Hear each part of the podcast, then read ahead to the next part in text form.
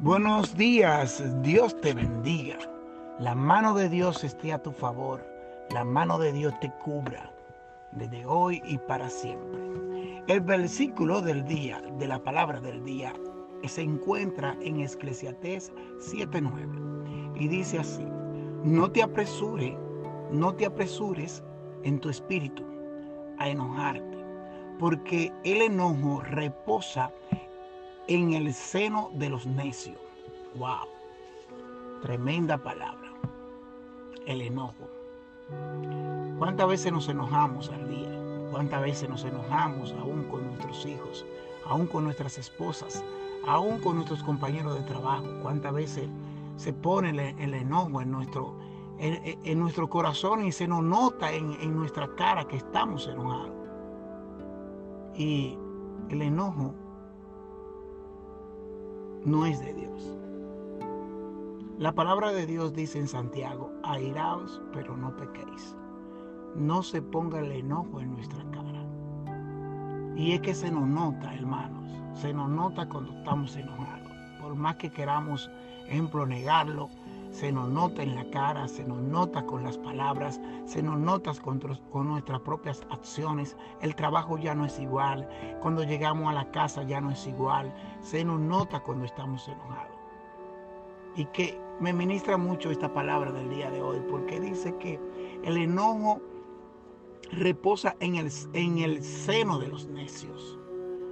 La palabra de Dios dice que no le diga necio a nadie. Es una palabra, es como como en buen dominicano, una mala palabra.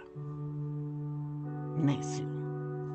Eh, yo te invito, hermano, en este día, que antes, porque hay una cosa que debemos saber antes de invitarte.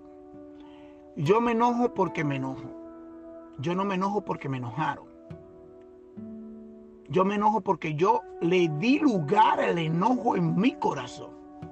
¿Cuántas personas he conocido que por más que tú le digas, por más que tú lo ofendas, por más que tú... Es un amor que tiene que solamente Dios puede hacer, que solamente Dios puede poner en ese corazón. Personas que no es que no se enojen, pero no lo dan a demostrar. No dan a demostrar su enojo. No se le ve en su semblante. No se le ve en su cara.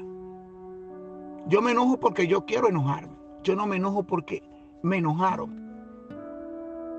Todo es como, tú, como tomamos la palabra.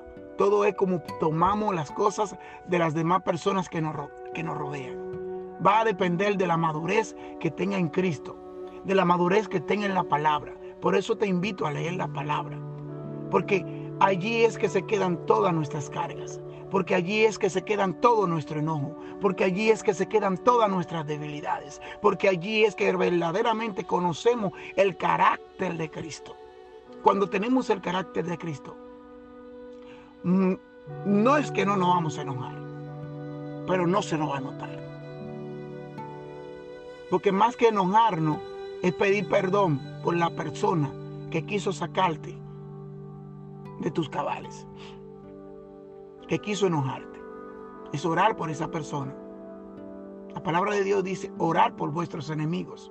O orar por, por los que te hacen la guerra. Orar por aquellos que no te dejan tranquilo ni de día ni de noche.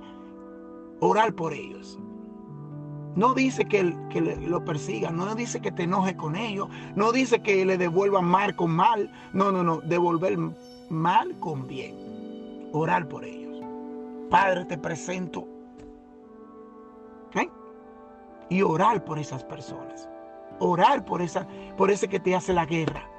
Por ese que no te deja tranquilo en el trabajo. Por ese que no te deja tranquilo eh, eh, en, en tu diario vivir. Orar por ellos. Esa es la clave. Ese es el consejo que te doy en el día de hoy. Cuando te sientas enojado, mira al cielo y clama al Padre clama al Hijo y clama al Espíritu Santo. Siempre han estado ahí.